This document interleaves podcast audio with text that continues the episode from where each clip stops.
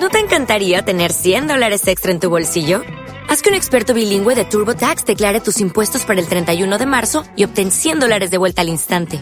Porque no importa cuáles hayan sido tus logros del año pasado, TurboTax hace que cuenten. Obtén 100 dólares de vuelta y tus impuestos con 100% de precisión. Solo con Intuit TurboTax. Debes declarar para el 31 de marzo. Crédito solo aplicable al costo de la presentación federal con TurboTax Full Service. Oferta sujeta a cambios o cancelación en cualquier momento. Físicamente Patricia es atractiva y no me importaría tener actividad sexual con su cuerpo. La idea de tratarla con educación, de ser amable, de disculparme por esta noche por no haber podido ir a Dorsia, aunque Barcadia es dos veces más caro, por el amor de Dios, me molesta mucho.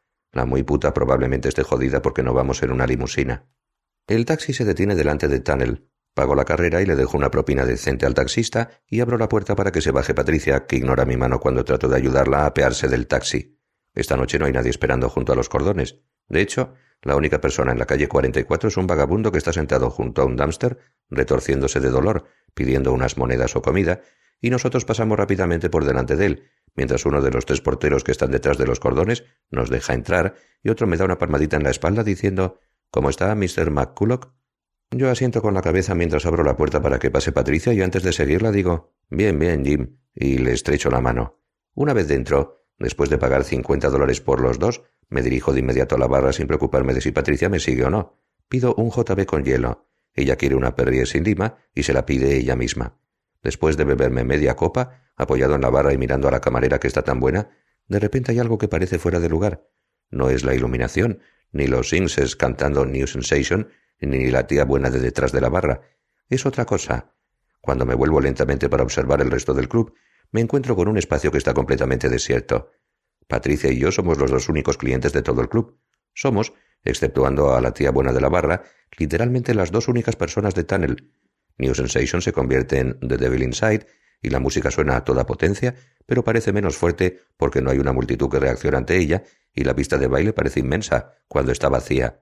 Me alejo de la barra y decido comprobar las otras zonas del club esperando que Patricia me siga, pero no lo hace. Nadie vigila las escaleras que llevan abajo, y cuando bajo por ellas la música del piso de arriba cambia, se convierte en Belinda Carlyle cantando I Feel Free. Abajo hay una pareja que por un momento tomo por Sam e Eileen Sanford, pero está demasiado oscuro, y hace mucho calor, y podría equivocarme. Paso junto a ellos, que están en la barra tomando champán, y me dirijo hacia un chico extremadamente bien vestido con aspecto de mexicano que está sentado en un sofá. Lleva una chaqueta cruzada de lana y unos pantalones a juego de Mario Valentino, una camiseta de algodón de Agnes B y unos zapatos sin cordones, no lleva calcetines, de Susan Venice Warren Edwards, y está con una musculosa chica eurobasura bastante guapa, rubia oscuro, grandes tetas, piel bronceada sin maquillar, fuma Merit Ultralights, que lleva un vestido de algodón con un dibujo de cebra de Patrick Kelly y unos zapatos de tacón alto de seda con diamantes de imitación. Le pregunto al chico si se llama Ricardo. Él asiente. Claro. Le pido un gramo diciéndole que me ha mandado Madison. Saco mi cartera y le tiendo un billete de cincuenta dólares y dos de veinte. Él le pide su bolso a la chica eurobasura. Esta le da un bolso de terciopelo de Anne Moore. Ricardo busca dentro y me tiende una papelina. Antes de irme, la chica eurobasura me dice que le gusta mi cartera de piel de gacela. Yo le digo que me apetece follármela y luego que puede que separarle los brazos del cuerpo con un cuchillo. Pero la música, George Michael cantando Faith, es demasiado fuerte y no me oye. De vuelta arriba encuentro a Patricia donde la he dejado sola en la barra con un vaso de Perrier en la mano. Oye, Patrick, dice en actitud más relajada, solo quiero que sepas que soy. ¿Una puta? Oye, ¿quieres un poco de coca? le grito interrumpiéndola. Oh, claro que sí, claro. Está tremendamente confusa. Vamos, le chillo cogiéndola de la mano. Ella deja el vaso en la barra y me sigue por el club desierto hasta los servicios del piso de arriba. No hay motivo para que no lo hagamos abajo, pero parece hortera, así que nos la metemos en uno de los retretes del servicio de caballeros. Después de salir del servicio me siento en un sofá y fumo uno de los pitillos de Patricia mientras ella baja por unas copas. Vuelve disculpándose por su conducta anterior. Adoro Barcadia, la comida era superior, y ese sorbete de mango, Dios mío, ha hecho que me sintiera en los cielos. Oye, ha estado muy bien que no hayamos ido a Dorsia. Siempre podemos ir cualquier otra noche, y sé que probablemente trataste de conseguir mesa, pero hoy no era la noche adecuada. Pero de verdad me ha encantado la comida de Barcadia. ¿Cuánto tiempo lleva abierto? Creo que unos tres o cuatro meses. Leí una gran reseña sobre él en New York, o puede que en Gourmet. Pero de todos modos, ¿quieres venir conmigo mañana por la noche a oír a esa banda? O puede que sea mejor que vayamos a Dorsia y luego a ver a la banda de Wallace. O podríamos ir a Dorsia después, aunque a lo mejor no está abierto hasta tan tarde. Patrick, hablo en serio, deberías verles. Avatar es un cantante genial, y la verdad es que creo que he estado enamorada de él. Bueno, en realidad le deseaba, no estaba enamorada de él. Entonces me gustaba Wallace de verdad, pero él se dedicaba a una cuestión de inversiones bancarias y no podía llevar aquella vida, y se vino abajo y por culpa del ácido, no de la cocaína. Quiero decir que me di cuenta de lo que estaba pasando, pero que cuando la cosa se vino abajo comprendí que era mejor dejarlo. JB estoy pensando. Un vaso de JB en la mano derecha estoy pensando. Una mano estoy pensando. Charibari. Una camisa de Charibari. Fusili estoy pensando. Jamie Gertz estoy pensando. Me gustaría follarme a Jamie Gertz estoy pensando. Un Porsche 911. Un Sharpei estoy pensando. Me gustaría tener un Sharpei. Tengo veintiséis años estoy pensando. Tendré veintisiete el año que viene. Un Valium. Me apetece un Valium. No, dos Valiums estoy pensando. Teléfono celular estoy pensando. Limpieza en seco. La tintorería china a la que normalmente mando mi ropa manchada de sangre me devolvió ayer una chaqueta soprani, dos camisas blancas Brooks Brothers y una corbata de Agnes B, todavía con manchas de sangre de alguien. Tengo una cita para comer a las doce, dentro de cuarenta minutos, y antes decido pasar por la tintorería a quejarme. Además de la chaqueta soprani, las camisas y la corbata, llevo una bolsa de sábanas manchadas de sangre que también necesitan una limpieza. La tintorería china está situada a unas veinte manzanas de casas de mi apartamento del West Side, casi cerca de Columbia, y como anteriormente nunca he estado allí, la distancia me sorprende. Hasta ahora la ropa siempre la han recogido en mi apartamento después de llamarles por teléfono y luego me la devolvían a las veinticuatro horas. Debido a esta excursión, no tengo tiempo para mis ejercicios de la mañana, y como he dormido demasiado, debido a que me pasé hasta casi la madrugada pegándole a la coca con Charles Griffin y Hilton Ashbury, algo que empezó de modo inocente en la fiesta de una revista NMK, a la que ninguno habíamos sido invitados, y terminó en mi cajero automático hacia las cinco de la madrugada, me he perdido el programa de Patty Winters, que de hecho era una repetición de una entrevista con el presidente, de modo que en realidad no me importa, supongo.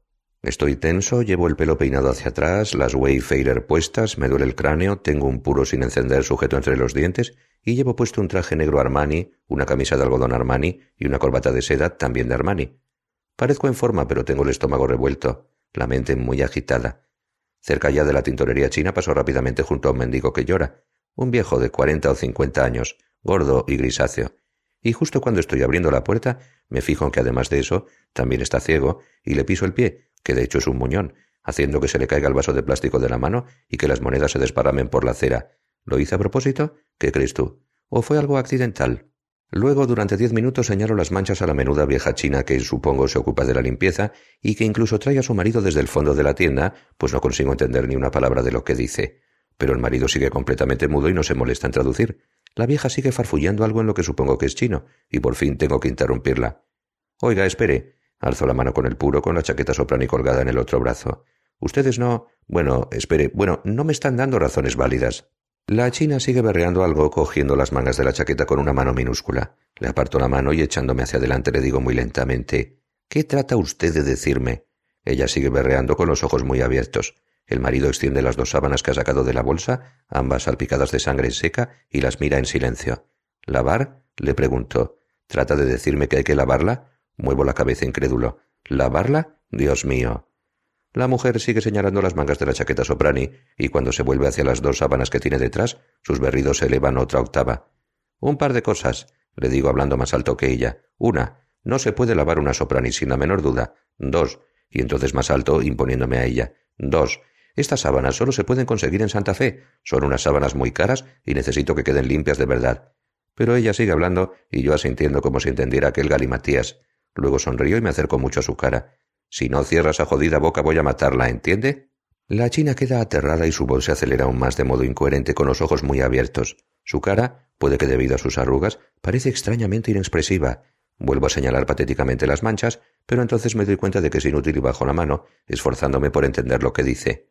Luego, como fortuitamente la interrumpo, hablando otra vez más alto que ella.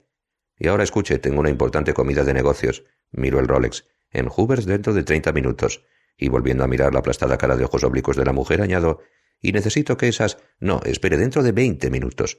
Tengo una comida de negocios en Hoovers dentro de veinte minutos con Ronald Harrison y necesito que esas sábanas estén limpias para esta tarde. Pero ella no me escucha. Sigue hablando incomprensiblemente en el mismo idioma parapléjico desconocida.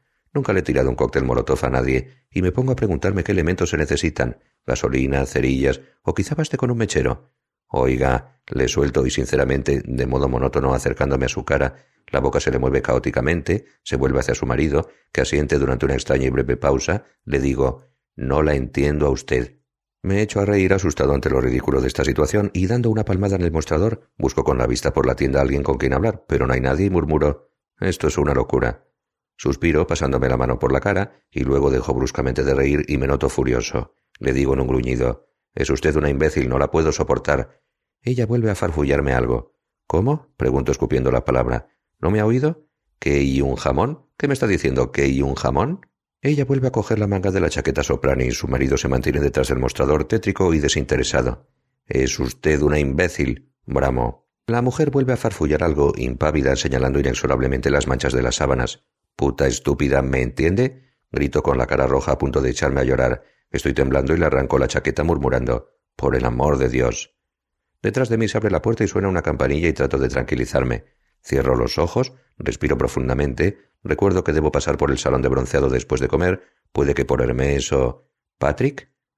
Sorprendido por el sonido de una voz de verdad, me doy la vuelta y veo a una chica que reconozco de mi edificio, una chica a la que he visto algunas veces en el portal, mirándome con admiración siempre que paso junto a ella. Es mayor que yo, casi treinta años, bastante guapa, con unos kilos de más, y lleva un chándal. ¿De dónde? Bloomingdale's, no tengo ni idea. Y está radiante. Al quitarse las gafas de sol me ofrece una amplia sonrisa. Hola, Patrick, ya me imaginaba que eras tú. Como no tengo idea de cómo se llama, murmuró Hola.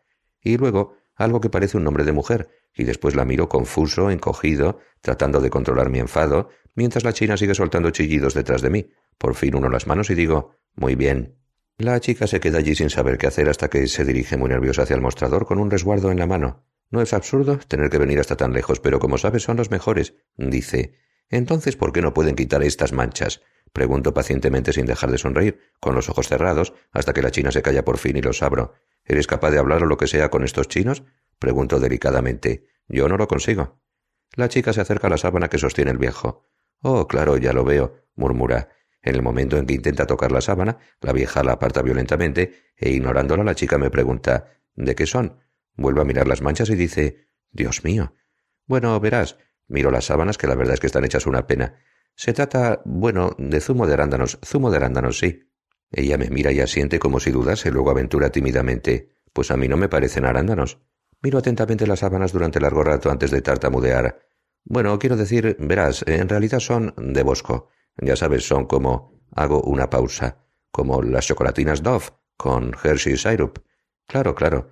Ella asiente con la cabeza comprendiendo quizá con cierto escepticismo. Oye, si tú pudieras hablar con ellos. Me echo hacia adelante y arranco las sábanas de las manos del viejo. Te lo agradecería de verdad. Doblo la sábana y la dejo suavemente en el mostrador. Luego, mirando nuevamente mi Rolex, explico Se me está haciendo tarde. Tengo una cita para comer en Hubert's dentro de quince minutos. Me dirijo hacia la puerta de la tintorería y la china se pone a farfullar de nuevo amenazándome con un dedo. La miro indignado, obligándome a no imitar los gestos que hace con la mano.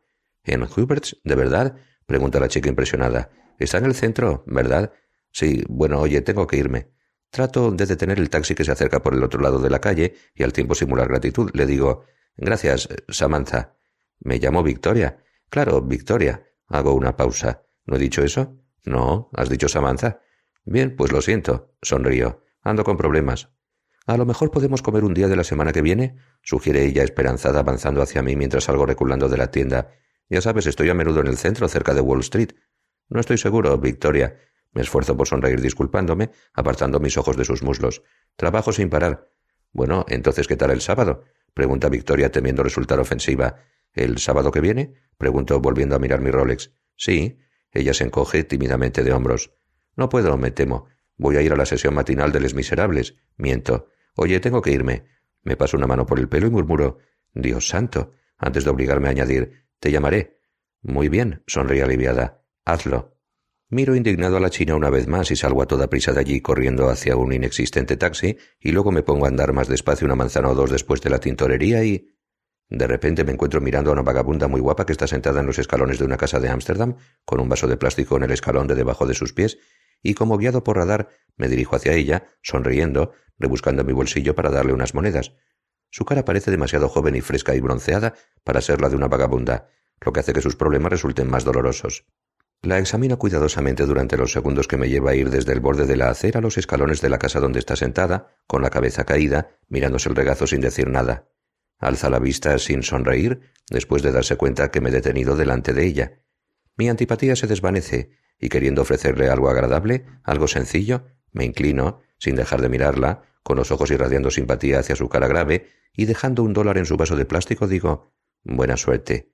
Le cambia la expresión, y debido a ello me fijo en el libro, Sartre, que tiene en el regazo, y luego en la bolsa para libros de la Universidad de Columbia que tiene al lado, y por fin en el café del vaso y en mi dólar flotando en él, y aunque todo esto sucede en cuestión de segundos parece como a cámara lenta, y entonces ella me mira, luego mira el vaso y grita Oye, ¿cuál es tu puñetero problema?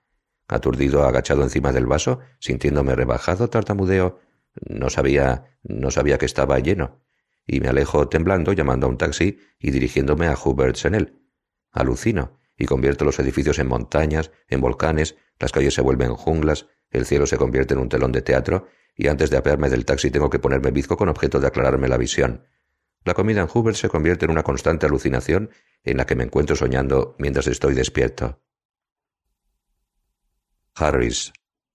Hay que llevar los calcetines a juego con los pantalones, le dice Todd Hamlin a Reeves que le escucha atentamente removiendo su bifiter con hielo con un agitador de plástico. ¿Quién lo dice? pregunta George. Y ahora escucha, explica pacientemente Hamlin. Si uno lleva pantalones grises, debe llevar calcetines grises, tan sencillo como eso.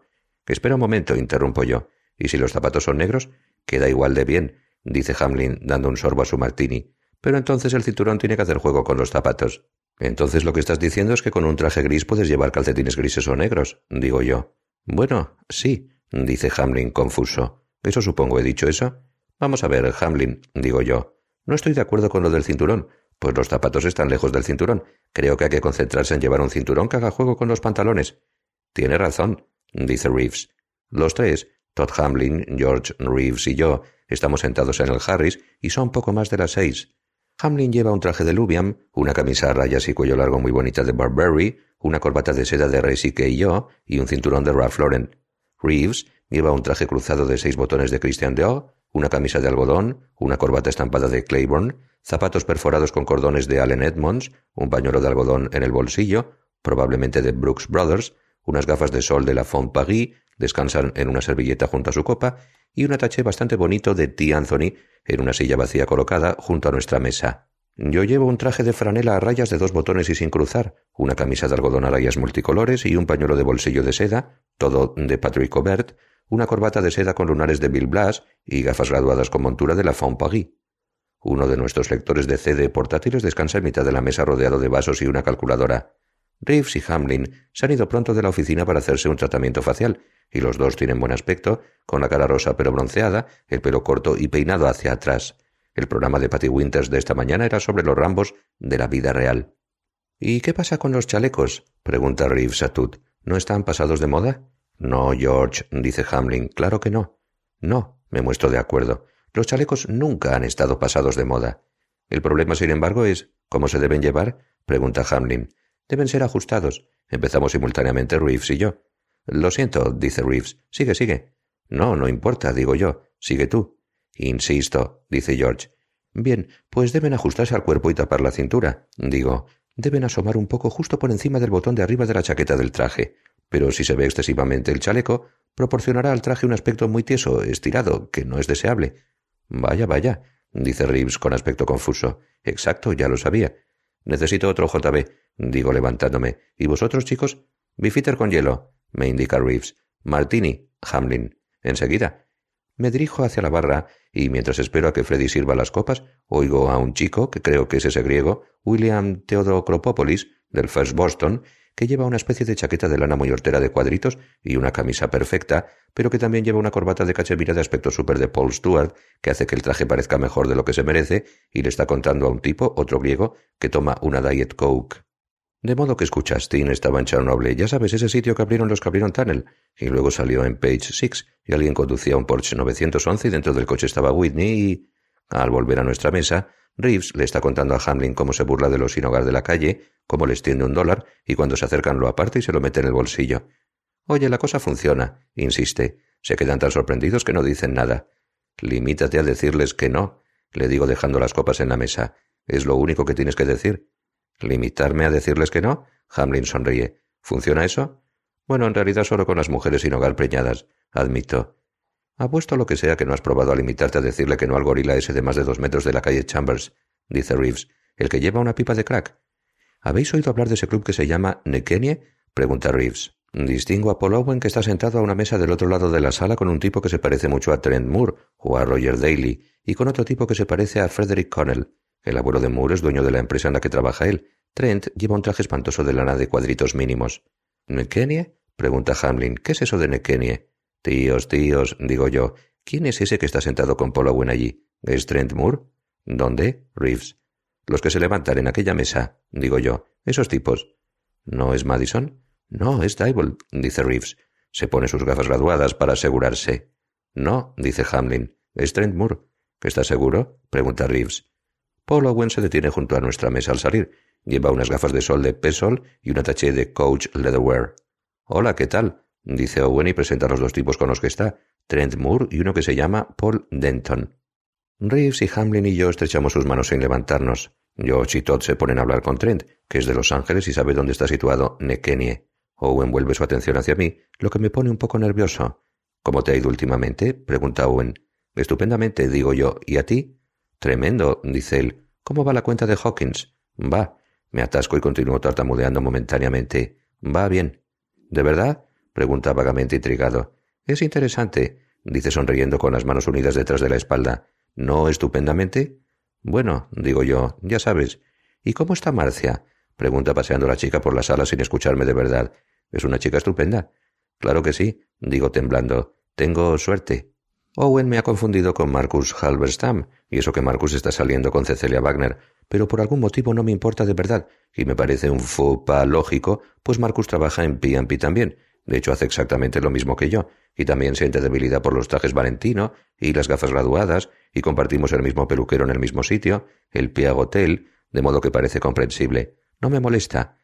Pero Paul Denton no deja de mirarme como si supiera algo, como si no estuviera seguro de si me conoce o no, lo que hace que me pregunte si estuvo en aquel crucero de hace tiempo, una noche del pasado marzo. Si ese es el caso, estoy pensando, debería de tener su número de teléfono, o mejor, su dirección. Muy bien, podríamos tomar unas copas, le digo a Owen. Estupendo, dice él. Aquí tienes mi tarjeta. Gracias, digo mirándola atentamente, contento por su falta de gusto, antes de guardármela en la chaqueta. A lo mejor llevo Hago una pausa y añado cuidadosamente a Marcia. Sería estupendo, dice él. Oye, ¿no has estado en ese bistro salvadoreño de la 83? Pregunta. ¿Cenaremos ahí esta noche? Sí. Quiero decir, no, digo, pero he oído decir que es muy bueno. Sonrío débilmente y doy un sorbo a mi copa. Sí, también yo. Mira su Rolex. Trent, Denton, tenemos que irnos. Tenemos mesa reservada para dentro de quince minutos. Nos decimos adiós y camino de la salida de Harry se detienen en la mesa a la que están sentados Dybel y Hamilton, o por lo menos los que yo creo que son Dybel y Hamilton. Antes de irse, Denton vuelve a mirar hacia nuestra mesa. Me mira a mí por última vez y parece dominado por el pánico, como si me reconociera de algo y eso a su vez le sacara de sus casillas. La cuenta de Fisher, dice Reeves. Mierda, digo yo, no nos lo recuerdes. Un hijo puta con suerte, dice Hamlin. ¿Habéis visto a su novia? pregunta Reeves. ¿A Lori Kennedy? Una tía buena total. Yo la conozco, digo, pero rectifico. La conocía. ¿Por qué dices eso? pregunta Hamlin intrigado. ¿Por qué dice eso, Reeves? Porque salió con ella, dice Reeves sin interés. ¿Y cómo lo sabes? le pregunto sonriendo. Bateman gusta a las chicas. Reeves suena un poco borracho. Es un chico GQ. Eres un GQ total, Bateman. Gracias, pero... No puedo decir si está siendo sarcástico, pero hace que me sienta orgulloso y trato de quitar importancia a lo guapo que soy diciendo esa chica tenía una personalidad espantosa. Dios santo, Bateman, protesta Hamlin. ¿Qué quieres decir con eso? ¿Cómo? Digo yo. La tiene. ¿Y qué? Lo que importa es su aspecto. Lori Kennedy es un bombón, dice Hamlin enfáticamente. No pretendas que te interesaba por otro motivo. Si tienen una gran personalidad, entonces algo va muy mal, dice Reeves en cierto modo confuso por su propia afirmación. Si tienen una gran personalidad y no son guapas, Reeves alza las manos indicando algo. ¿A quién le importan? Bueno, digamos que hipotéticamente, de acuerdo. ¿Qué pasa si tienen una gran personalidad? Pregunto sabiendo perfectamente que se trata de un asunto estúpido. Estupendo. Hipotéticamente será mejor, pero... dice Hamlin. Lo sé, lo sé, sonrío. No hay chicas con gran personalidad. Decimos todos al unísono riendo, intercambiando palmadas. Una gran personalidad, empieza Reeves, Consiste en una chica que sea una tía buena y que satisfaga todas las exigencias sexuales sin ser demasiado puerca y que esencialmente mantenga la jodida boca cerrada. Oye, dice Hamlin asintiendo para mostrar que está de acuerdo, las únicas chicas con gran personalidad que son listas o incluso divertidas o medio inteligentes o hasta con talento, aunque sabe Dios qué coño significa eso, son chicas feas. No hay duda, asiente Reeves. Y eso es porque tienen que disimular lo jodidamente poco atractivas que son, dice Hamlin volviendo a sentarse. Bien, mi teoría siempre ha sido, empiezo, que los hombres han venido aquí solo para procrear, para que prosiga la especie, ¿de acuerdo? Los dos asienten con la cabeza. Y el único modo de hacer eso, continuó eligiendo las palabras con cuidado, es que te guste una tía buena, aunque a veces el dinero y la fama. Nada de peros, dice Hamlin interrumpiéndome. Bateman, ¿me estás diciendo que te lo harías con Ofra Winfrey? Es rica, tiene poder. Y con Nell Carter tiene un espectáculo en Broadway y una voz estupenda. Espera un momento, dice Reeves. ¿Quién coño es Nell Carter? No lo sé, digo yo, confundido por el nombre. Préstame atención, Bateman, dice Hamlin. La única razón por la que existen las chicas es para que nos gusten como acabas de decir tú, para la supervivencia de la especie, ¿o no? Es tan sencillo. Coge la aceituna de su copa y se la mete en la boca, como esto. Después de una pausa prudente, digo, ¿sabéis lo que dijo Ed Gain de las mujeres? ¿Ed Gain? pregunta uno de ellos. ¿El metre del Canal Bar? No, digo yo. Un asesino en serie de Wisconsin en los años cincuenta. Era un tipo interesante. Siempre te interesan esas cosas, Bateman, dice Reeves y luego a Hamlin. Bateman siempre lee esas biografías, la de Ted Bundy y la del hijo de Sam, y la de Visión Fatal, y la de Charlie Manson, las de todos esos. Bueno, ¿qué dijo ese Ed? pregunta Hamlin interesado. Dijo, empiezo yo. Cuando veo a una chica guapa andando por la calle pienso en dos cosas. Una parte de mí quiere salir con ella y ser amable de verdad y tratarla como se debe. Me interrumpo, termino el JB de un trago. ¿Y qué pensaba su otra parte? pregunta Hamlin inseguro. En cómo quedaría su cabeza clavada en un palo. Digo, Hamlin y Reeves se miran y luego me miran a mí antes de echarse a reír y luego los dos se mueven inquietos. Oídme, ¿a dónde vamos a cenar? digo yo cambiando de tema. ¿Qué tal ese sitio indio californiano del Upper West Side? sugiere Hamlin. A mí me parece bien, digo. Suena bien, dice Reeves. ¿Quién reserva mesa? pregunta Hamlin. Deck Chairs. Courtney Lawrence me invita a cenar un lunes por la noche y la invitación parece implicar vagamente algo sexual, de modo que acepto pero una parte de la cita consiste en cenar con dos graduados en Camden, Scott y Anne Smiley, en un restaurante nuevo de Columbus que han elegido ellos y se llama Deck Chairs, un sitio que he hecho que investigara mi secretaria antes de dejar hoy la oficina para que me propusiera tres menús alternativos que podría pedir. Las cosas que Courtney me ha contado de Scott y Anne, él trabaja en una agencia de publicidad. Ella abre restaurantes con el dinero de su padre, el más reciente, 1968, en la Upper Side, en la interminable carrera en taxi hacia la parte alta de la ciudad, han sido solo ligeramente menos interesantes que oír en qué ha consistido el día de Courtney. Tratamiento facial en Elizabeth Arden, compra de menaje de cocina en la Pottery Barn, todo esto naturalmente después de haber tomado litio, antes de bajar hasta Harris, donde tomó unas copas con Charles Murphy y Rusty Webster, y donde Courtney se olvidó la bolsa de menaje de cocina de Pottery Barn, que había dejado debajo de la mesa. El único detalle de la vida de Scott y Anne que me parece remotamente sugerente es que adoptaron a un chico coreano de trece años al año siguiente de casarse, lo llamaron Scott Jr. y lo mandaron a Exeter, donde Scott había estudiado cuatro años antes de que fuera yo. Sería mejor que hubieran reservado mesa, le advierto a Courtney en el taxi. No fumes ese puro, Patrick, dice ella lentamente. ¿No es ese el coche de Donald Trump? preguntó mirando la limusina que se ha parado junto a nuestro taxi. Dios santo, Patrick, cállate, dice Courtney con voz espesa y de drogada. ¿Sabes, Courtney? Tengo un Walkman en mi ataché de Bottega Veneta y me lo podría poner. Digo, deberías tomar algo más de litio, o una Diet Coke. Algo de cafeína te levantaría un poco. Lo único que quiero es tener un niño, dice suavemente mirando por la ventanilla al vacío. O mejor, dos niños. Sería perfecto. ¿Hablas conmigo o con ese tipo? Digo en un suspiro, pero lo bastante fuerte para que me oiga el taxista israelí, y Courtney probablemente no dice nada. El programa de Patty Winters de esta mañana era sobre perfumes y barras de labios y maquillajes. Luis Carruthers, el novio de Courtney, está fuera de la ciudad, en Phoenix, y no volverá a Manhattan hasta última hora del jueves. Courtney lleva una chaqueta y un chaleco de lana, un jersey de lana y pantalones de gabardina de Bill Blass, pendientes de cristal, esmalte y plata dorada, de Gerald Joska, y zapatos orsé de sede raso de Manolo Blahnik.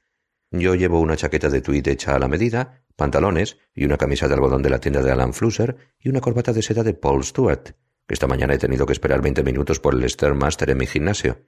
Saludo con la mano a un mendigo de la esquina de la 49 con la octava, luego le hago un corte de manga. Esta noche la conversación se centra en el nuevo libro de Elmore Leonard, que no he leído, ciertas reseñas de restaurantes, que sí, la grabación inglesa de Les Miserables, comparada con la del reparto norteamericano, ese nuevo bistro salvadoreño de la segunda esquina con la 83, y sobre qué columnas de cotilleos están mejor escritas, la del Post o la del News. Al parecer, Anne Smiley y yo tenemos una amiga común. Se trata de una camarera de Labortowns, de Aspen, a la que violé con un bote de spray para el pelo las navidades pasadas cuando fui allí a esquiar durante las vacaciones. Deckchers está abarrotado. Resulta atronador, porque la acústica es espantosa debido a los techos altos, y si no me equivoco, al estruendo contribuye una versión New Age de White Rabbit que atruena desde los altavoces de las esquinas del techo. Un chico que se parece a Forrest Atwater, pero rubio peinado hacia atrás, gafas graduadas con montura de madera de secoya, traje Armani con tirantes, está sentado con Caroline Baker, una chica que trabaja de inversionista en Drexel, me parece, y que no tiene buen aspecto. Necesita más maquillaje y el conjunto de tweed de Ralph Lauren que lleva puesto es demasiado austero. Están en una mesa mediocre de delante de la barra. Lo llaman cuisine de California clásica, me dice Anne acercándoseme después de haber pedido. Lo que acaba de decir merece una reacción, supongo, y como Scott y Courtney están discutiendo los méritos de la columna de cotillos del Post, tengo que contestarle algo. ¿Quieres decir comparada, digamos, con la cuisine de California? Pregunto con mucho cuidado, midiendo cada palabra, y añado en voz bastante baja o con la cuisine post-California. Quiero decir que sé que esto suena muy moderno, pero hay muchísima diferencia, es algo sutil, dice ella, pero la hay. Me han hablado de la cuisine post-California, digo plenamente consciente de la decoración del restaurante, las tuberías a la vista y la cocina abierta para pizzas y las sillas de cubierta. Nota. Nota del traductor. Chairs, el nombre del restaurante, es sillas de cubierta. Fin de nota del traductor. De hecho, la he probado. ¿Nada de verduras? ¿Conchas con burritos? ¿Galletitas wasabi? Muy bien. Y a propósito, ¿te han dicho alguna vez que eres exactamente igual que Garfield, aunque aplastado y despellejado y con un espantoso jersey ferragamo que alguien te echó por encima antes de llevarte corriendo al veterinario? ¿Fusili? ¿Aceite de oliva con brie? Exacto, dice Anne impresionada. Courtney, ¿de dónde has sacado a Patrick? ¿Sabe tantas cosas? Me refiero a que la idea que tiene Luis de la cuisine de California es medio naranja y unos gelati. Dice encantada, luego se ríe animándome a reírme con ella, lo que hago dudándolo un poco. De primer plato pido radiquio con una especie de calamar. Annie y Scott piden ragú de cazón con violetas. Courtney casi se queda dormida cuando tiene que reunir todas sus fuerzas para leer la carta, pero antes de que resbale de la silla, la cojo por los hombros, tiro de ella, y Anne pide en su lugar algo simple y ligero como palomitas de maíz estilo cajún, que no están en la carta, pero como Anne conoce a Nog, el cocinero, éste le prepara unas pocas solo para Courtney. Scott y Anne insisten en que todos debemos pedir una especie de peje rojo renegrido, una especialidad de Deck Chairs, que por suerte para ellos es uno de los primeros platos que Jean me ha elegido. Si no lo hubiera sido, y si a pesar de todo ellos hubieran insistido en que yo lo pidiera, habría habido muchas posibilidades de que después de cenar hubiera irrumpido en el estudio de Scott y Anne hacia las dos de esta madrugada, después de últimas noticias con David Letterman, y los hubiese hecho picadillo con un hacha, primero obligando a Anne a que viera cómo se desangraba Scott por las heridas del pecho, y luego habría encontrado el modo de ir a Exeter, donde echaría un frasco de ácido por encima de la cabeza de ojos oblicuos de su hijo. Nuestra camarera es una tía buena que lleva unos zapatos dorados de lagarto con piedras falsas. He olvidado devolver la cinta al videoclub esta noche y me insulto en silencio mientras Scott pide dos botellas grandes de San Pellegrino. Lo llaman cuisine de California clásica, me dice Scott.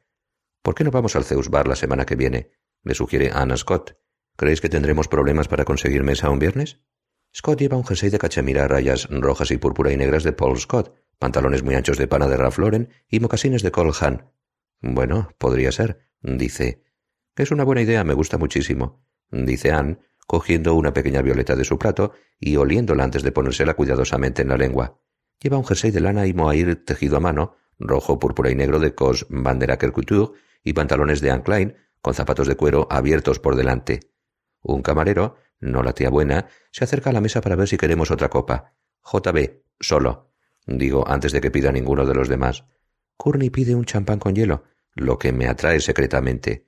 Oh, dice como si se acordara de algo. ¿Podría tomarlo con una rodaja? ¿Una rodaja de qué? le pregunto enfadado, incapaz de contenerme. Déjame que lo adivine, melón. Y estoy pensando, oh Dios mío, ¿por qué no has devuelto esos jodidos vídeos, Bateman, estúpido hijo puta? ¿De limón, señorita? dice el camarero lanzándome una mirada gélida. Sí, claro, de limón asiente Courtney que parece perdida en una especie de sueño, pero contenta ignorando todo lo demás. Yo tomaré una copa de... Oh, Dios mío, creo que de acacia, dice Scott y luego se dirige a la mesa. ¿Quiero un blanco? ¿Quiero de verdad un chardonnay? ¿Podemos tomar el peje rojo con un cabernet? Estoy de acuerdo, dice Anne animándole. Muy bien, tomaré el. vaya, el Sauvignon Blanc, dice Scott. El camarero sonríe, confuso. Scotty, chillan, ¿el Sauvignon Blanc? Solo bromeaba, se ríe él tontamente. Tomaré el Chardonnay, el Acacia. Eres un payaso. Anne sonríe aliviada. Resultas hasta divertido. Tomaré el Chardonnay, le dice Scott al camarero. Muy bien, dice Courtney, dándole unos golpecitos en la mano. Yo solo tomaré, dice Anne vacilando. Bueno, solo tomaré una Diet Coke. Scott levanta la vista de un trozo de pan de avena que estaba mojando en una pequeña lata de aceite de oliva. ¿No vas a tomar alcohol esta noche? pregunta. No, dice Anne sonriendo atravesadamente. ¿Quién sabe por qué? ¿Y a quién coño le importa? No me apetece. ¿Ni siquiera una copa de Chardonnay? le pregunta Scott. ¿Y qué tal un Sauvignon Blanc? Tengo clase de aeróbica a las nueve, dice ella resbalando, perdiendo el control. La verdad es que no podría. Bueno, pues entonces yo no quiero nada, dice Scott decepcionado. Quiero decir que tengo una a las ocho en exclusive. ¿Quiere alguien saber dónde voy a estar yo mañana a las ocho? preguntó. No, cariño, sé que te gusta mucho el acacia. Anne se echa hacia adelante y le aprieta la mano a Scott. No, querida, seguiré con San Pellegrino, dice Scott, molesto. Tamborileo muy fuerte con los dedos en la mesa diciendo mierda, mierda, mierda, mierda para mí mismo. Courtney tiene los ojos semicerrados y respira pesadamente. Oye, me arriesgaré, dice Anne por fin. Tomaré Diet Coke con ron. Scott suspira, luego sonríe, resplandeciente de verdad. Muy bien. Tendrán Diet Coke sin cafeína, ¿verdad? pregunta Anne al camarero. ¿Sabes? La interrumpo. Deberías tomarlo con Diet Pepsi, es mucho mejor. ¿De verdad? pregunta. ¿A qué te refieres? A que deberías tomar Diet Pepsi en vez de Diet Coke. Digo, es mucho mejor, tiene más burbujas y un sabor más limpio, casa mejor con el ron y tiene un contenido de sodio más bajo. El camarero, Scott, Anne e incluso Courtney me miran como si hubiera hecho una especie de observación diabólica, apocalíptica, como si hubiera echado abajo un mito o faltado a un juramento que se observaba solemnemente. Además, de repente, el deck queda casi en silencio. Ayer por la noche alquilé una película que se titulaba Dentro del culo de Lidia, y mientras me hacían efecto dos alción y de hecho tomaba Diet Pepsi, contemplé como Lidia, una tía muy buena, rubia teñida, totalmente bronceada, con un culo perfecto y grandes tetas, se la chupaba un tipo con una polla enorme, mientras otra tía buena rubia, con un coño rubio perfectamente depilado, se arrodillaba detrás de Lidia y después de meterle la lengua en el culo y chuparle el coño, empezaba a meter un vibrador plateado muy largo y engrasado en el culo de Lidia y la follaba con él, mientras le seguía comiendo el coño, y el tipo de la polla tan enorme se corría sobre la cara de Lidia mientras ella le chupaba las pelotas. Y luego Lidia tenía un orgasmo potentísimo que parecía auténtico, y luego la chica de detrás de Lidia se arrastraba y chupaba el semen de la cara de Lidia, y luego hacía que Lidia chupara el vibrador. Lo nuevo de Stephen Bishop salió el martes pasado, y ayer en Tower Records lo compré en disco compacto, casete y álbum, porque quiero tenerlo en los tres formatos. Oye, digo con voz temblorosa de emoción, toma lo que quieras, pero yo te recomiendo la Diet Pepsi. Bajo la vista hacia mi regazo, miro la servilleta azul con las palabras Deck Chairs bordadas en el borde, y durante un momento creo que voy a llorar. Me tiembla la barbilla y no puedo tragar. Courtney se echa hacia adelante y me toca suavemente la muñeca acariciando mi Rolex. Todo va bien, Patrick. La verdad es... Un dolor agudo cerca del hígado se impone a la oleada de emoción, y me siento muy tieso en la silla, sorprendido, confuso, y el camarero se marcha, y luego Anne pregunta si hemos visto la reciente exposición de David Onica, y me siento más tranquilo. Resulta que no hemos visto la exposición, pero yo no quiero ser tan hortera como para sacar a relucir que tengo un cuadro suyo, con lo que le doy una patadita a Courtney por debajo de la mesa, que solo hace salir del estupor producido por el litio y dice como un robot Patrick tiene un ónica, lo tiene, de verdad. Yo sonrío encantado. Doy un trago a mi JB. Oh, es fantástico, Patrick, dice Anne. ¿De verdad, un ónica? pregunta Scott. ¿No son muy caros? Bueno, se podría decir. Doy un trago a mi copa, súbitamente confuso. Se podría decir. decir el qué. Nada. Courtney suspira a la espera de otra patada. El de Patrick le costó veinte mil dólares. Parece fuera de su mente mientras coge un trocito de pan de avena caliente. Le lanzo una mirada penetrante y trato de no soltar un silbido. Bueno, no, Courtney, en realidad fueron cincuenta.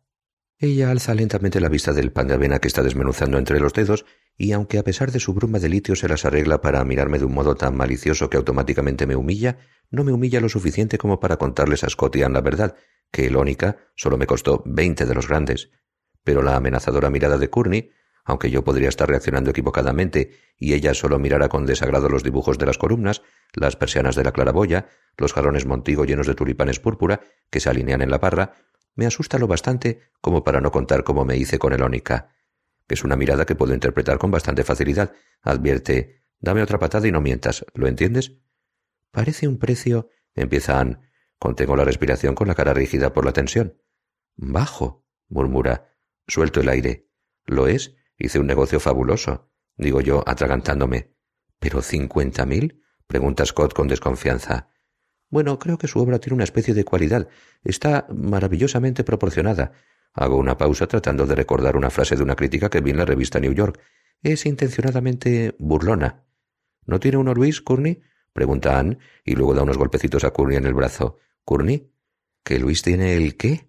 Courtney mueve la cabeza como si se la quisiera aclarar, abriendo mucho los ojos como si quisiera asegurarse de que no se la van a cerrar. ¿Quién es Luis? Pregunta Scott, haciendo señas a la camarera para que se lleve la mantequilla que acaba de poner en la mesa. Valiente merienda de negros. Anne responde por Courtney. ¿Su novio? dice después de mirar a Courtney, que está muy confusa, y de hecho busca mi ayuda. ¿Dónde está? pregunta Scott. En Texas, digo yo rápidamente. Está en Phoenix, quiero decir. No, dice Scott. Me refiero a ¿en qué empresa? LF Rothschild, dice Ana a punto de mirar a Courtney para que se lo confirme, pero me mira a mí. ¿Es así? No, trabaja en P&P. Digo, ¿trabajamos juntos? ¿No salía antes con Samantha Stevens? Preguntan. No, dice Courtney. Solo era una foto que sacaron en W. Termino mi copa en cuanto me la traen, y hago señas casi inmediatamente para que me traigan otra, y pienso que Courtney es un bombón, pero acostarme con ella no vale esta cena. La conversación cambia violentamente mientras yo estoy mirando a una mujer de un aspecto estupendo del otro lado de la sala, rubia, grandes tetas, vestido ajustado, zapatos de raso con tacones dorados, cuando Scott se pone a hablarme de su nuevo lector de discos compactos, mientras Sam parlotea inconscientemente con una pirada y completamente distraída Courtney sobre los nuevos tipos de pasteles de arroz y trigo, bajos en sodio, la fruta fresca y la música New Age, especialmente Manhattan Streamroller. Es un agua, dice Scott. Tendrías que oírlo. El sonido. Hace una pausa, cierra los ojos en éxtasis, sin dejar de masticar el pan de avena. Es fantástico. Bueno, como sabes, Scotty, el agua está bien. ¿Será posible? Scotty, estoy pensando pero el Sansui es el mejor. Hago una pausa, luego añado, lo sé porque tengo uno. Pues yo creía que el mejor era el agua. Scott parece preocupado, pero no lo bastante para que yo me dé por satisfecho. No importa, Scott, digo. ¿El agua tiene control remoto digital? Sí, dice. ¿Y control informático? Bueno, eso es una tontería. ¿Viene el equipo con un giradiscos con plato de metacrilato y bronce? Sí, miente el muy hijo puta. ¿Tiene tu equipo un sintonizador Acoface T106? Le pregunto. Claro, dice encogiéndose de hombros. ¿Estás seguro? Digo, piénsalo bien. Sí, creo que sí, dice, pero la mano le tiembla cuando coge un poco más de pan de avena. ¿Qué tipo de altavoces lleva? Dantech de madera, me responde con demasiada rapidez. Amigo mío, deberías tener unos altavoces V Infinity IRS, digo, o unos... Eh, espera un momento, me interrumpe. ¿Altavoces V? Nunca he oído hablar de altavoces V. Es lo que quería decirte, digo. Si no tienes los subes como si escucharas un jodido Walkman. ¿Cuál es la respuesta de bajos de esos altavoces? me pregunta con desconfianza. Quince hercios ultrabajos, murmuro separando cada palabra.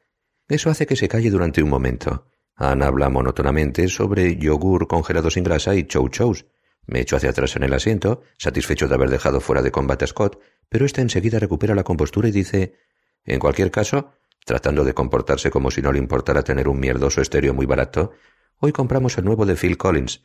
Deberías oírlo estupendamente que suena Groovy Kind of Love en el aparato. Sí, creo que es con mucho la mejor canción que ha compuesto jamás. Digo, bla, bla, bla, y pienso que es algo en lo que al fin podemos estar de acuerdo Scott y yo. Llegan los platos de pejerrojo y tienen un aspecto raro, y Courtney se excusa y va al servicio de señoras, y al cabo de media hora, sin que aún haya regresado, me dirijo al fondo del restaurante y me la encuentro dormida en el guardarropa. Pero en su apartamento se tumba desnuda y tiene las piernas, bronceadas y fuertes gracias al aeróbic y musculosas, abiertas, y yo estoy de rodillas delante de su coño mientras me la meneo, y en el momento en que me pongo a chupárselo, ella ya se ha corrido dos veces y tiene el coño tenso y caliente y húmedo, y yo se lo abro, metiendo los dedos, mientras sigo meneándomela con la otra mano. Le alzo el culo, con ganas de meterle la lengua dentro, pero a ella no le apetece, y levanto la cabeza y busco en la antigua mesilla de noche Portian el condón que está en el cenicero de palio, junto a la lámpara halógena tensor y el jarrón de cerámica doro, y lo abro con dos dedos pegajosos y brillantes y los dientes, y luego me lo pongo con gran facilidad en la polla. Quiero que me folles. Gime Courtney estirando las piernas hacia atrás, con lo que la vagina se le abre más, mientras se la toca con los dedos que me hace chupar y que tienen unas uñas largas y rojas, y el flujo de su coño, que brilla a la luz que llega de las farolas de la calle y se cuela por entre las persianas Stuart Hall, Sabe a rosa y dulce, y ella me lo pasa por la boca y labios y lengua antes de que se enfríe. Muy bien, digo poniéndome encima de ella. Meto garbosamente mi polla en su coño, besándola con fuerza en la boca, y empujo dentro de ella con golpes prolongados de mi polla y de las caderas, subiendo y bajando, al ritmo de nuestro momento de mayor deseo, y mi orgasmo sube desde la base de mis cojones, de mi culo, avanzando por la polla y poniéndola tan tensa que casi me duele. Pero entonces, a mitad de un beso, alzo la cabeza, dejando que la lengua le cuelgue de la boca y se ponga a chuparse sus propios labios rojos y dilatados, y mientras sigo empujando, aunque con menos fuerza, me doy cuenta de que hay un problema de algún tipo que ahora no puedo saber cuál es, pero me domina mientras miro la botella medio vacía de Bian de la mesilla de noche y digo anhelante Mierda. y me salgo. ¿Qué pasa? gimotea Courtney. ¿Has olvidado algo? Sin contestar me levanto de la cama y entro dando tumbos en el cuarto de baño tratando de quitarme el condón, pero está medio pegado, y mientras me lo despego tropiezo accidentalmente contra la balanza Genol, al tiempo que también intento encender la luz, y en el proceso me hago daño en el dedo gordo del pie. Entonces, maldiciendo, consigo abrir el armarito de las medicinas. Patrick, ¿qué estás haciendo? pregunta desde el dormitorio. Estoy buscando el lubricante espermicida soluble en agua, le contesto. ¿Qué crees que estoy haciendo? ¿Buscando un Advil? Dios mío, grita ella. ¿No has tomado nada? Courtney, vuelvo a gritar fijándome en un pequeño corte de cuchilla de afeitar que tengo encima del labio. ¿Dónde está? No te oigo, Patrick, grita ella. Luis tiene un gusto terrible en Colonia, murmuró cogiendo un frasco de Paco Rabanne y oliéndolo. ¿Qué estás diciendo? grita ella. El lubricante espermicida soluble en agua, le contesto gritando mirándome en el espejo mientras busco un Clinique Touch Stick para taparme la cortadura. ¿Qué es lo que quieres saber? ¿Dónde está? grita. ¿No lo tienes puesto? ¿Que dónde está el jodido lubricante espermicida soluble en agua? gritó con fuerza. El lubricante espermicida soluble en agua. Gritó esto mientras utilizo su clinic para taparme el corte, luego me peinó el pelo hacia atrás. En el estante de arriba, dice ella. Creo. Mientras busco en el armarito de las medicinas, echo una mirada a la bañera fijándome en lo sencilla que es, lo que me impulsa a decir ¿Sabes, Courtney? Deberías hacer que te pusieran mármol en la bañera o quizá hacer que te añadieran unos cuantos chorros de jacuzzi. Grito. ¿Me oyes, Courtney? Al cabo de un rato ella dice Sí, Patrick, te oigo. Por fin encuentro el tubo detrás de un gran frasco, casi una jarra de Xanax, en el estante de arriba del armarito de las medicinas, y antes de que la polla se me ablande del todo, pongo un poco de espermicida en la punta del condón por dentro, luego extiendo otro poco por el látex, y después vuelvo al dormitorio y me tiro de un salto a la cama haciendo que Courtney se agite. Patrick, esto no es un jodido trampolín, protesta. Ignorándola, me arrodillo encima de ella, meto mi polla en el coño de Courtney y ella alza inmediatamente sus caderas para adaptarse a mis empujones. Luego se chupa el pulgar y empieza a frotarse el clítoris. Yo contemplo cómo mi polla entra y sale de su vagina con rápidos empujones. Espera, dice ella entrecortadamente. ¿Qué? gruño yo, molesto. Luis siempre dijo que despacio y con seguridad, dice ella jadeando tratando de quitarme de encima de ella. Sí, digo yo, chupándole la oreja. Luis siempre dice eso. Es un idiota. Y ahora, espoleado por lo que le desagrada a su estúpido novio, empiezo a moverme más deprisa acercándome a mi clímax. No, imbécil, gruñe ella. He dicho que Luis siempre deja un espacio de seguridad, no que Luis lo hace despacio y con seguridad. Déjame en paz. ¿Cómo? gruño yo. Salte, gruñe ella, resistiéndose. No voy a hacerte caso. Digo, chupándole sus pequeños y perfectos pezones, los dos muy tiesos y situados en unas tetas duras y grandes. Que te salgas, maldita sea. grita. ¿Qué es lo que quieres, Courtney? Gruño, haciendo más lentos mis empujones hasta que finalmente me enderezo y entonces me arrodillo encima de ella, con la polla todavía medio dentro. Courtney se apoya en la cabecera de la cama y mi polla sale por completo. Es un final bastante desagradable, señalo. Me parece. Enciende la luz, dice ella tratando de sentarse. Muy bien, coño, digo. Me voy a casa. Patrick, me advierte, enciende la luz. Me estiro y enciendo la lámpara halógena tensor. Es un final desagradable, ¿no crees? Digo. Quítatelo, dice ella cortante. ¿Por qué? pregunto. Porque tienes que dejar centímetro y medio en la punta, dice tapándose los pechos con la colcha hermés y alzando la voz agotada su paciencia, para que retenga la fuerza de la eyaculación. Me largo de aquí. Amenazo, pero no me muevo. ¿Dónde tienes tu litio? Se pone una almohada encima de la cabeza y murmura algo adoptando la posición fetal. Creo que va a echarse a llorar. ¿Dónde tienes el litio, Courtney? Le vuelvo a preguntar con tranquilidad. Debes tomar un poco. Vuelve a murmurar algo indescifrable y mueve la cabeza. No, no, no, debajo de la almohada. ¿Qué? ¿Qué dices? Pregunto con una amabilidad forzada, meneándomela débilmente para volver a tener una erección. ¿Dónde? Siguen unos sollozos debajo de la almohada apenas audibles. Ahora lloras, pero sigo sin saber lo que estás diciendo. Trato de quitar la almohada de encima de su cabeza. ¿Qué decías? Vuelve a murmurar algo y de nuevo carece de cualquier sentido lo que dice. ¿Courtney? La advierto poniéndome furioso. Si has dicho lo que creo que has dicho, que el litio está en una caja en el congelador junto al Frusen Glacé y que es un sorbete, estoy gritando, si es eso lo que has dicho, entonces te mataré. ¿Es un sorbete? ¿Tu litio es un sorbete de verdad? Chilló quitándole al fin almohada de la cabeza y cruzándole la cara con una bofetada bastante fuerte. ¿Crees que me excitas por hacer sexo conmigo sin las debidas precauciones? me grita a su vez. Dios mío, la verdad es que no merece la pena, murmuro tirando del condón de modo que sobre centímetro y medio en la punta de hecho un poco menos. Vamos a ver, Courtney, ¿y eso por qué? ¿Eh? Dímelo. La bofeteó otra vez, esta vez con menos fuerza. ¿Por qué tiene que sobrar centímetro y medio? ¿Qué es eso de que recoge la fuerza de la eyaculación? Eso no me excita. Está histérica, bañada en lágrimas, ahogándose. Voy a Barbados en agosto y no quiero tener un sarcoma de capós y que me lo joda todo. Se atraganta, tose. Quiero ponerme bikini, gime. Un Norma Camali que acabo de comprar en Bergdorfs. La agarro por la cabeza y la obligo a mirar la colocación del condón. ¿Ves? ¿Contenta? Estúpida puta de mierda. ¿Estás contenta, estúpida puta de mierda? Sin mirarme la polla, dice sollozando. Terminemos con esto. Y se vuelve a dejar caer en la cama. Le meto de nuevo la polla con brusquedad, y tengo un orgasmo tan débil que casi resulta inexistente, y mi suspiro de intensa pero en cierto modo esperada decepción, Curry lo toma equivocadamente por placer, y la excita durante un momento, aunque sigue sollozando tumbada debajo de mí en la cama, lloriqueando, y se toca a sí misma, pero se me pone blanda casi al instante, de hecho durante el momento en que me corro, pero si lo dejo se pondrá furiosa, de modo que sujeto la base del condón y la trabajo con el dedo. Después de estar allí tumbados, uno al lado del otro pero separados, como unos veinte minutos, con Courtney lamentándose de Luis y de las tablas para carne tan antiguas y la quesera de plata de ley y la fuente metálica que se olvidó en Harris, trata de chupármela. Quiero volver a follar contigo, le digo, pero no me gusta ponerme un condón porque no noto nada. Y ella me dice tranquilamente apartando la boca de mi arrugada polla y mirándome, si no lo usas, tampoco vas a sentir nada. Reunión de negocios. Jean, mi secretaria, que está enamorada de mí, entra en mi despacho sin llamar, anunciando que tengo que asistir a una importantísima reunión empresarial a las once.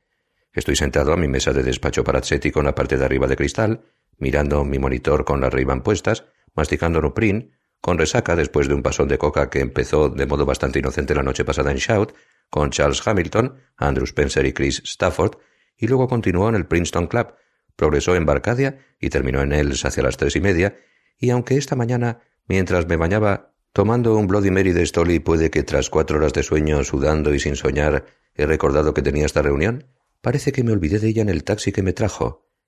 Jean lleva una chaqueta de seda roja, una camisa de crochet con vivo de rayón, zapatos de ante rojos con lazos de raso de Susan Menis Warren Edwards y pendientes de plata dorada de Robert Lee Morris. Se queda ahí, delante de mí, ignorando mi malestar, con un informe en la mano. Después de hacer como que la ignoro durante cerca de un minuto, por fin me quito las gafas de sol y me aclaro la voz. Muy bien. ¿Algo más, Jean? ¿Oíbas de Mr. Gruñón? Sonríe, coloca tímidamente el informe encima de mi mesa y se queda ahí esperando. ¿Qué? ¿Que la divierta con anécdotas de ayer por la noche? Sí, pareces tonta. Claro que hoy voy de Mr. Gruñón. Digo siseando y cojo el informe y lo meto en el cajón de arriba de la mesa. Me mira sin entender y con aspecto de evidente abatimiento dice Ha llamado Ted Madison y también James Baker Quieren verte en Flutis a las seis. Suspiro mirándola. Bien, ¿y qué harías tú? Se ríe nerviosa sin moverse ahí con los ojos muy abiertos. No estoy segura. Jean, me levanto para llevarla afuera del despacho. ¿Qué dirías tú? Tarda un poco, pero al fin asustada, aventura. ¿Limitarme a decir que no? Pues limítate a decir que no. Asiento, la empujo afuera y cierro de un portazo. Antes de dejar mi despacho para la reunión tomo dos Valium con Perrier y luego me aplico una crema limpiadora en la cara con unos algodones y después un hidratante. Llevo un traje de tweed y una camisa de algodón a rayas, ambas cosas de Yves Saint Laurent, y una corbata de seda de Armani y unos zapatos negros nuevos de Ferragamo. Me lavo los dientes y cuando me sueno la nariz, espesos hilillos de sangre y mocos manchan un pañuelo de cuarenta y cinco dólares de Hermes que por desgracia no era un regalo. Pero tomo cerca de veinte litros de Evian al día y voy al salón de bronceado con regularidad, así que una noche de juerga no ha afectado la suavidad de mi piel, ni su tono de color. Mi cutis todavía es excelente. Tres gotas de visine me aclaran los ojos. Una bolsa de hielo elimina las ojeras, todo lo cual lleva esto, Me siento hecho una mierda, pero tengo un aspecto excelente. También soy el primero que llega a la sala de juntas. Luis Carruthers me sigue como un perrillo faldero un segundo después y ocupa el asiento junto al mío, lo que significa que voy a tener que quitarme el Walkman. Lleva una chaqueta de sport de lana a cuadros, pantalones de lana, una camisa de algodón de Hugo Boss y corbata escocesa, los pantalones me parece de Brooks Brothers. Se pone a hablar de un restaurante de Phoenix, el Profiteers, del que me interesa saber, pero no a través de Luis Carruthers. Sin embargo, he tomado diez miligramos de Valium y por ese motivo me las arreglo para aguantarle. En el programa de Patty Winters de esta mañana han salido unos descendientes de unos miembros del partido Donner. Los clientes eran unos paletos totales, algo predecible, está diciendo Luis. Querían llevarse a una representación de un grupo local de les miserables que ya he visto en Londres, pero... ¿Tuviste problemas para reservar mesa en Profiteers? preguntó cortándole. No, ninguno en absoluto, dice. Cenamos tarde. ¿Qué tomaste? preguntó. Tomé las hortas escalfadas, la lota y la tarta de nuez. Me dijeron que la lota es buena allí, murmuró pensativo. El cliente tomó el budín blanc, el pollo asado y el pastel de queso. Dice, ¿pastel de queso?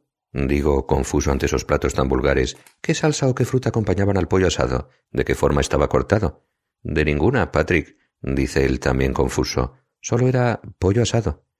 ¿Y el pastel de queso de qué sabor era? ¿Estaba caliente? preguntó. ¿Era pastel de queso ricota? ¿Era queso de cabra?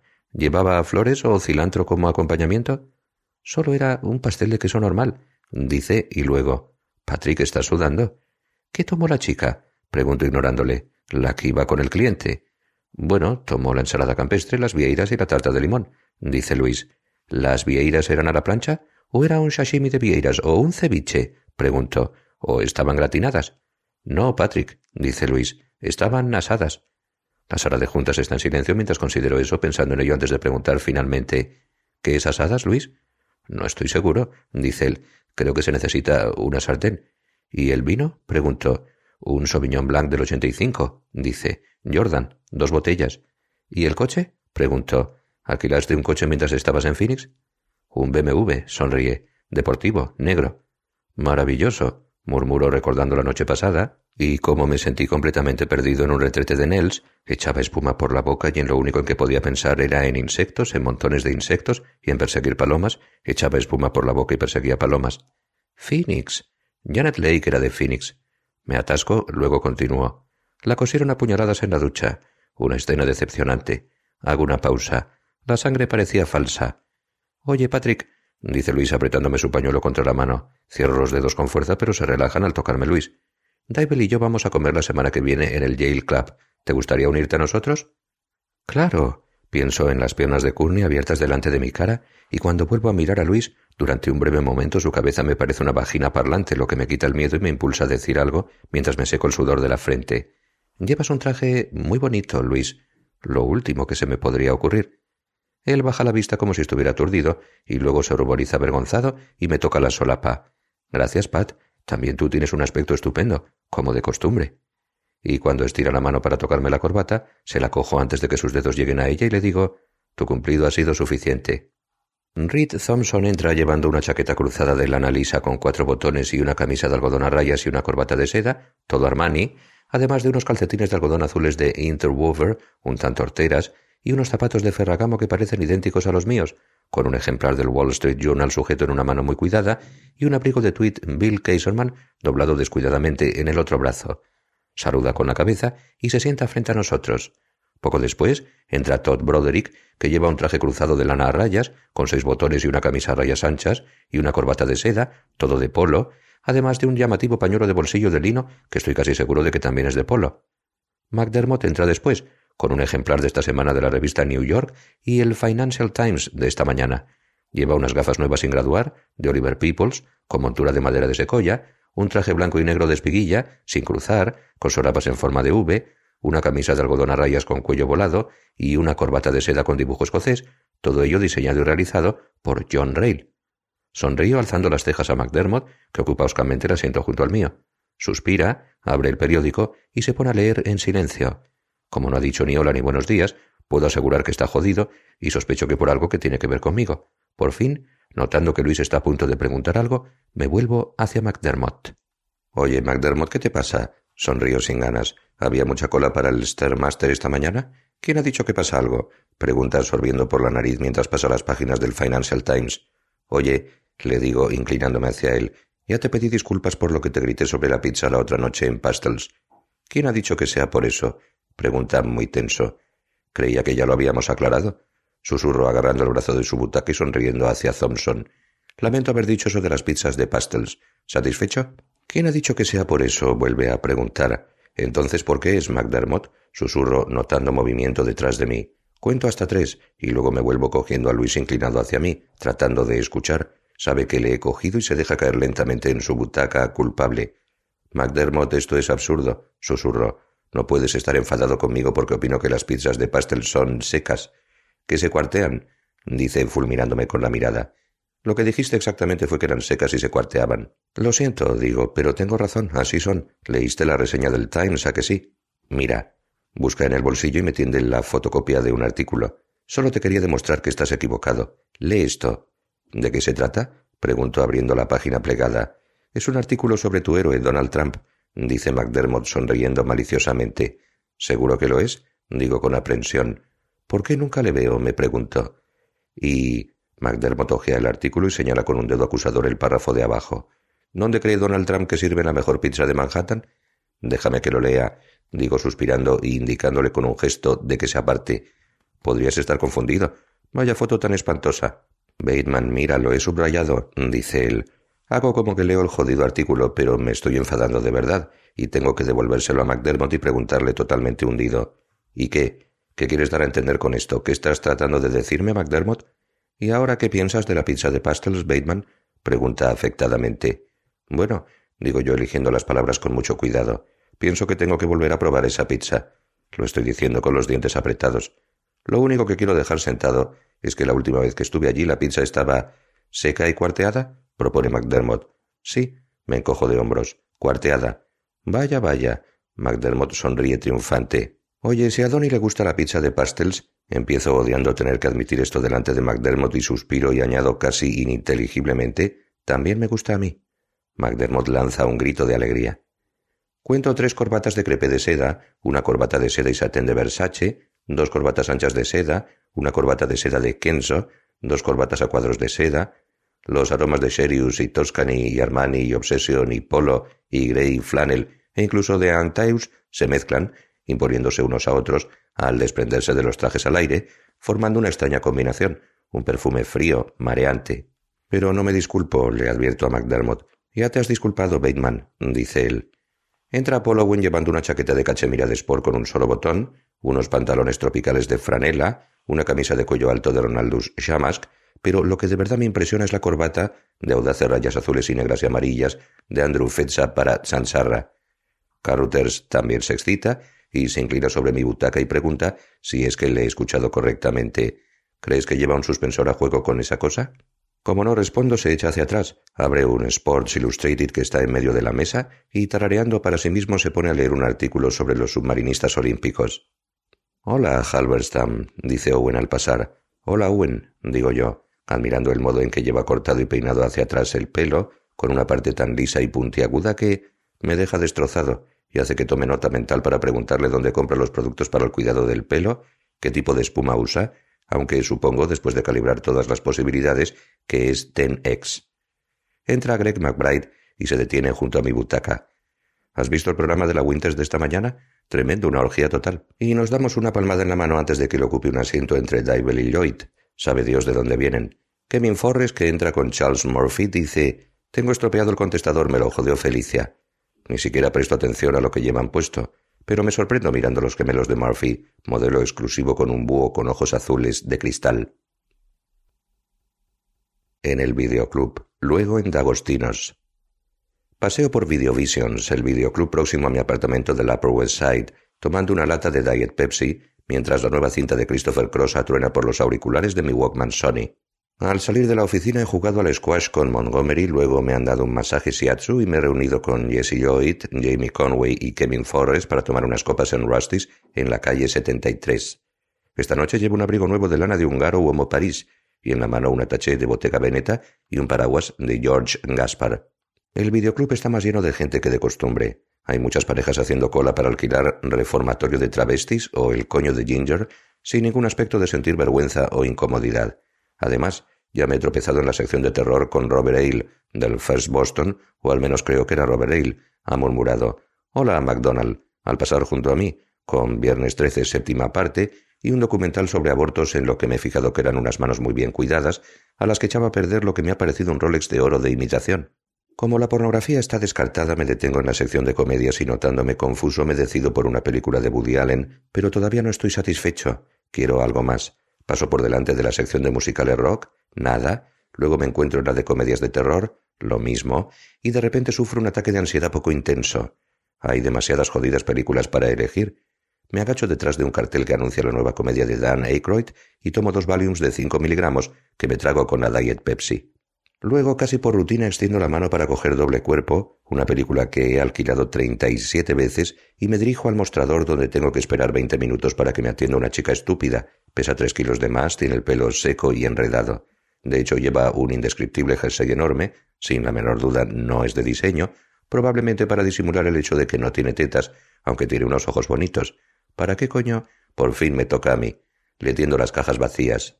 ¿Eso es todo? pregunta cogiendo mi tarjeta de socio. Llevo unos guantes negros Mario Valentino. Ser socio de Videovision solo me cuesta 250 dólares al año.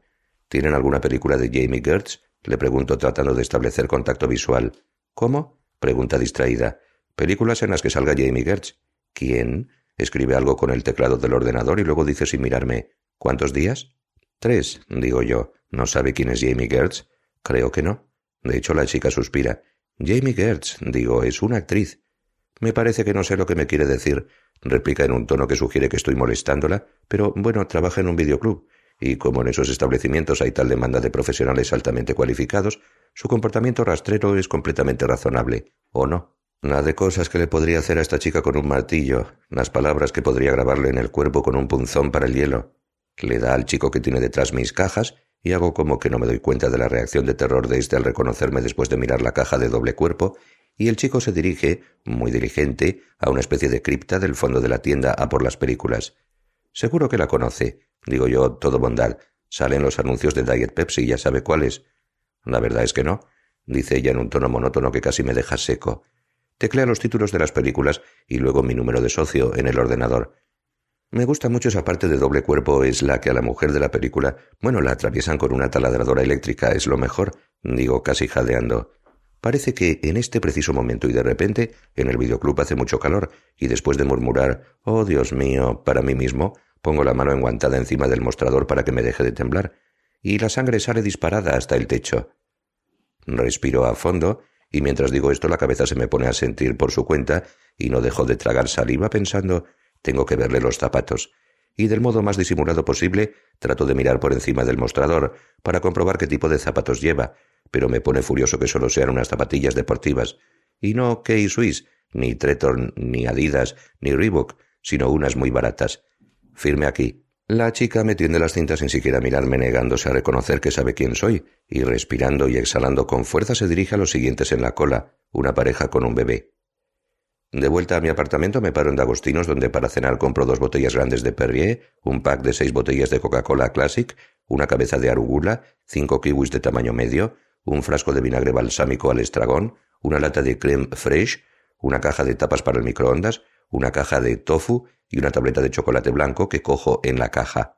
Una vez fuera ignoro al mendigo que holgazanea debajo del cartel de Les Miserables y tiene un letrero en la mano que dice Estoy sin trabajo, tengo hambre y no tengo dinero, por favor ayúdenme cuyos ojos lloran después de hacerle el truco del dólar y el mendigo y decirle ¿Podría hacer el favor de afeitarse?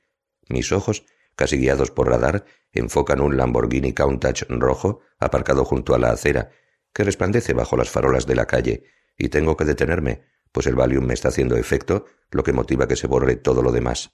El mendigo que llora, los niños negros pasados de crack que bailan rap junto al enorme aparato de radio que atruena, las bandadas de palomas que revolotean por encima buscando un sitio donde pasar la noche, las sirenas de las ambulancias, las bocinas de los taxis, la chica de aspecto decente con un vestido de Betsy Johnson, todo eso se desvanece y en lo que parece como el lapso temporal en el que se saca una fotografía, pero a cámara lenta como en una película, el sol se pone, la ciudad queda a oscuras, y lo único que veo es el Lamborghini rojo, y lo único que oigo es mi constante y firme respiración. Todavía sigo parado, babeando, delante de la tienda, mirando, unos minutos después, no sé cuántos. Tratamiento facial. Salgo de la oficina a las cuatro y media, me dirijo a Exclusive, donde hago ejercicios con pesas durante una hora, luego atravieso el parque en taxi hasta Gios, en el Pier Hotel, para que me hagan un tratamiento facial, la manicura y, si el tiempo lo permite, la pedicura. Estoy tumbado en la mesa de una de las salas privadas esperando a Elga, la especialista en piel, para que me haga un tratamiento facial. Mi camisa de Brooks Brothers y mi traje de Gary Anderson están colgados en el armario. Mis mocasines atestón y descansan en el suelo, con unos calcetines de treinta dólares de Barnes metidos dentro, y la única prenda de vestir que llevo puesta son unos calzones de boxeador de setenta dólares de Comme de Garçon. La bata que tengo que ponerme yace en el suelo junto a la ducha, pues quiero que Elga se fije en mi cuerpo, en mi pecho, que vea lo tremendos que se me han puesto los abdominales desde la última vez que estuve aquí, aunque ella es mucho mayor que yo, puede que tenga treinta o treinta y cinco años, y no hay modo que pueda llegar a follármela que estoy tomando una Diet Pepsi que Mario, el ayudante, me ha traído, con hielo frappé en un vaso, que he pedido pero no quiero. Cojo el post de hoy de un revistero de cristal Smedley Watson y examino la columna de cotilleos. Luego me fijo en un artículo sobre las recientes apariciones de esas criaturas que parecen en parte pájaros, en parte roedores, esencialmente palomas con cabeza y rabo de rata, que descubrieron en el centro de Harlem y que ahora se están trasladando hacia el centro de la ciudad. Una foto muy mala de una de esas cosas acompaña el artículo, pero los expertos, nos asegura el Post, están casi seguros de que esta nueva camada es una falsificación. Como de costumbre, esto no me quita el miedo, y me llena de un terror indescriptible el que alguien haya dedicado su tiempo y energía a pensar esto. Voy a trucar una fotografía y a hacer un trabajo de mierda, pues la cosa parece un jodido comecocos, y a mandarla al Post. Luego el Post decide ocuparse del asunto, después de reuniones, debates, tentaciones en el último minuto de cancelar todo el asunto, publicar la fotografía, hacer que alguien escriba sobre ella y entreviste a los expertos y publique finalmente el artículo en la página 3 de la edición de hoy y consiga que hablen de ella durante los centenares de miles de comidas que tienen lugar en la ciudad. Cierro el periódico y me tumbo agotado. La puerta de la sala privada se abre y una chica a la que no he visto anteriormente entra, y con los ojos semicerrados puedo ver que es joven, italiana, de aspecto estupendo. Sonríe, se sienta en una silla a mis pies e inicia la pedicura. Apaga la luz del techo y, exceptuadas unas luces halógenas estratégicamente situadas que me iluminan pies, manos y cara, la sala queda a oscuras, haciendo imposible saber qué cuerpo tiene la chica. Solo permiten distinguir que lleva unos botines de ante gris y piel negra de Mott Frison. El programa de Patty Winters de esta mañana era sobre los ovnis que matan. Llega Elga. Mr. Bateman, dice Elga, ¿qué tal está? Muy bien, Elga, digo, tensando los músculos de estómago y pecho.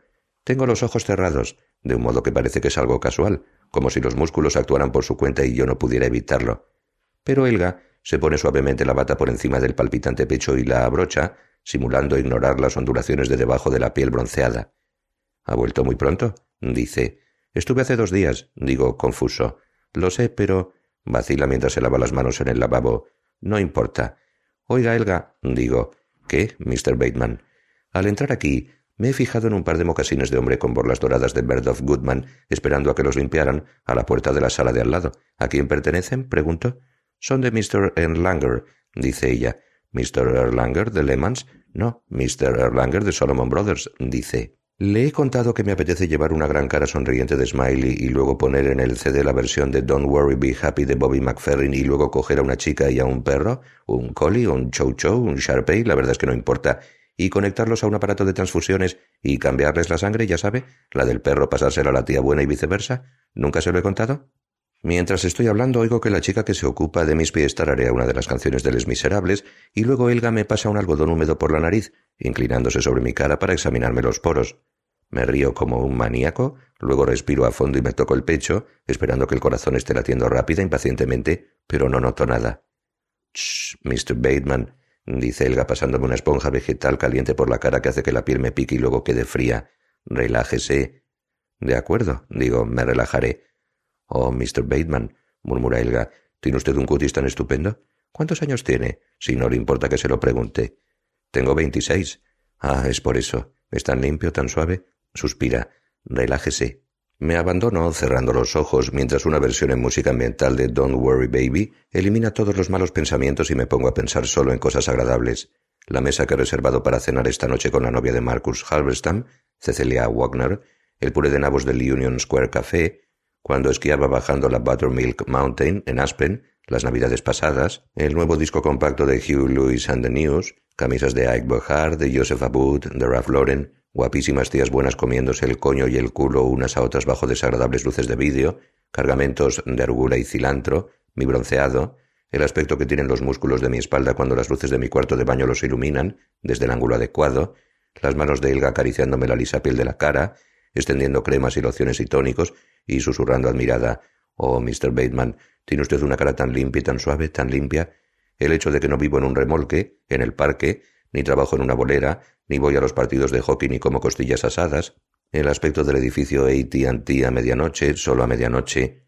Jenny entra e inicia la manicura, primero cortando y limando las uñas, luego cepillándolas con un disco de lija para suavizar los bordes que queden. La próxima vez prefiero que me las deje un poco más largas, Jenny, le advierto. Sin decir nada, las frota con cremosa lanolina caliente, luego me seca las manos y usa un hidratante de cutículas, luego quita todas las cutículas mientras limpia las uñas por debajo con un algodón sujeto a un palito. Un vibrador caliente me masajea la mano y el antebrazo. Me pulimentan las uñas con una gamuza y luego con loción especial. Cita con Evelyn. Evelyn llama por mi tercera línea telefónica y no voy a descolgar pero como utilizo la segunda línea para saber si Bullock, el maître del Davis François, un nuevo restaurante de Central Park South, puede conseguirme mesa para esta noche de modo que Courtney, a la que tengo por la primera línea, y yo podamos cenar, lo descuelgo con la esperanza de que sean los de la tintorería. Pero no, es Evelyn. Y aunque la verdad es que no me parece bien hacerle esto a Courtney, respondo a su llamada. Le digo a Evelyn que estoy hablando por la otra línea con mi preparador físico privado. Luego le digo a Courtney que tengo que responder a una llamada de Paul Owen y que me veré con ella en Turtles a las ocho, y luego dejo de hablar con Bullock, el metre. Evelyn se ha instalado en el Carlyle, pues a la mujer que vive en la casa contigua a la suya la encontraron muerta ayer por la noche, decapitada, y por esto está tan trastornada. Que esta mañana no ha podido ir a la oficina, y ha pasado la tarde tranquilizándose mientras le hacían un tratamiento facial en Elizabeth Arden. Me ruega que cenemos juntos esta noche, y luego dice, antes de que yo pueda inventar una mentira plausible, una excusa aceptable, ¿Dónde estuviste tú ayer por la noche, Patrick? Hago una pausa. ¿Por qué? ¿Dónde estuviste tú? Pregunto mientras bebo un litro de Evian todavía ligeramente sudoroso después de los ejercicios de esta tarde en el gimnasio. Discutiendo con el conserje del Carlyle, dice ella con una voz que me suena a fastidio. Pero ahora dime dónde estuviste tú, Patrick. ¿Por qué discutiste con él? pregunto. Patrick, dice ella en tono apremiante. Aquí sigo, digo al cabo de un momento. Patrick, no importa, el teléfono de mi habitación no tiene dos líneas y no se pueden mantener las llamadas, dice Evelyn. ¿Dónde estuviste tú? Estuve alquilando unos vídeos, digo, contento dándome una palmada para celebrarlo con el teléfono inalámbrico sujeto en el cuello. Quería que nos viésemos, dice lloriqueando con un tono de niña pequeña. Estaba muy asustada, todavía lo estoy. ¿No lo notas por mi voz? De hecho, suena muchas cosas. No, Patrick, en serio, estoy totalmente aterrorizada, dice. Estoy temblando, tiemblo como una hoja. Pregúntaselo a mí, a mi especialista facial. Ha dicho que estaba muy tensa. Bien, digo yo, ¿podríamos vernos de todos modos? Querido, claro que sí, dice lloriqueando y luego se dirige a alguien que ha entrado en su suite. Colóquelo allí junto a la ventana. No, aquella ventana. ¿Y puedes decirme dónde demonios está esa masajista? Pero es que tengo la cabeza de tu vecina en mi congelador, digo bostezando y estirándome. Oye, ¿cenamos? ¿Dónde? ¿Me estás escuchando? A las ocho y media estamos sentados uno frente al otro en Barcadia. Evelyn lleva una chaqueta de rayón de Anne Klein, una falda de crepe de lana, una blusa de seda de Bonwitz, unos pendientes antiguos de oro y ágata de James Robinson, que cuestan aproximadamente unos cuatro mil dólares. Yo llevo un traje cruzado, una camisa de seda a rayas, una corbata estampada y zapatos de cuero, todo de Gianni Versace.